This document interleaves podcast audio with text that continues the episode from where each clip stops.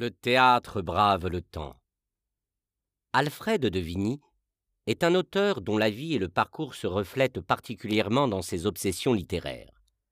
Membre d'une famille de nobles déchus par l'Ancien Régime, il se rêve d'abord officier dans l'armée impériale.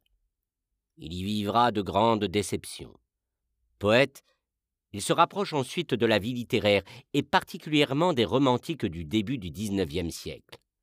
Son œuvre, si elle est estimée, peine à atteindre la reconnaissance auprès du public. Ses écrits développent un stoïcisme et un pessimisme hautain. Le poète vit dans un monde où il est nécessairement incompris, en lutte pour sa reconnaissance. C'est donc bien la thématique du paria et du poète maudit qui inspire l'écriture de Chatterton, drame écrit en 1834. Il s'inspire de l'histoire de Thomas Chatterton, un poète anglais mort à 17 ans dans la misère et l'incompréhension. On dit que la pièce a été écrite spécialement pour Marie Dorval, grande actrice de l'époque et amante du dramaturge. La pièce connaît un vrai succès public lors de sa création à la Comédie Française. L'action se déroule à Londres, au sein d'une pension bourgeoise tenue par John Bell, un industriel autoritaire, avare et matérialiste. Il est marié à Kitty Bell, une pieuse jeune femme, qu'il brusque pour une simple erreur dans un livre de contes. Chatterton est un jeune poète de 17 ans qui loue une chambre de bonne dans la même pension.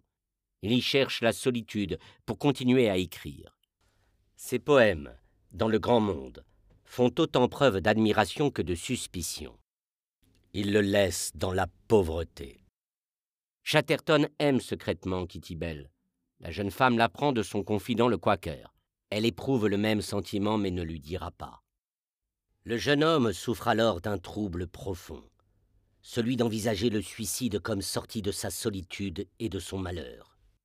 Dans la première scène de l'acte 3, Chatterton est retourné dans sa chambre et poursuit son écriture. Il tente en parallèle de trouver du travail pour subvenir à ses besoins. Il s'acharne à la besogne pour oublier sa difficile condition. Il rumine aussi une fausse information, celle que Kitty Bell ne l'aime pas. Sa misère l'accable. Le poète, seul, oscille entre la vie et la mort. Il détient de l'opium, qu'il envisage comme une porte de sortie mortelle. Chatterton, emporté dans le spleen, perd sa capacité d'écrire. Écoutons-le.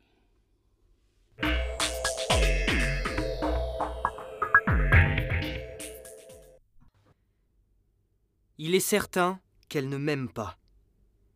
Et moi, je n'y veux plus penser.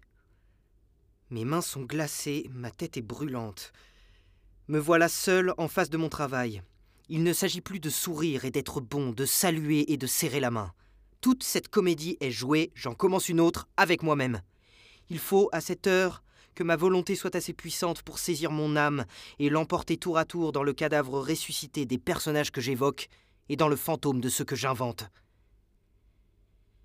Assieds-toi et travaille, malheureux. Tu perds ton temps en réfléchissant, tu n'as qu'une réflexion à faire, c'est que tu es un pauvre. Entends-tu bien? Un pauvre.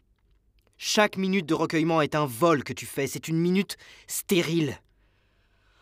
Oh, dégradation, oh, honteux travail. Il est certain que cette jeune femme ne m'aimera jamais, eh bien, ne puis-je cesser d'avoir cette idée? Et pour qui donc fait-on l'heureux quand on ne l'est pas? Je crois que c'est pour les femmes. Nous posons tous devant elles. En général, les femmes aiment celui qui ne s'abaisse devant personne. Eh bien, par le ciel, elles ont raison. Du moins, celle-ci qui a les yeux sur moi ne me verra pas baisser la tête. Oh, si elle m'eût aimé l'épais brouillard. Il est tendu au dehors de ma fenêtre comme un rideau blanc ou comme un linceul. Il était pendu ainsi à la fenêtre de mon père la nuit de sa mort.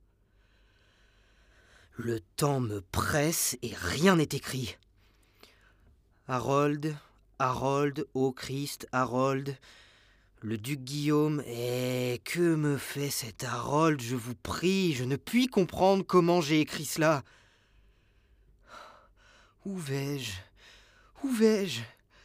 Oh ciel, la folie ne marche-t-elle pas ainsi? Voilà qui peut épouvanter le plus brave. Allons, calme-toi, je relisais ceci. Oui, ce poème-là n'est pas assez beau. Écrit trop vite. Écrit pour vivre.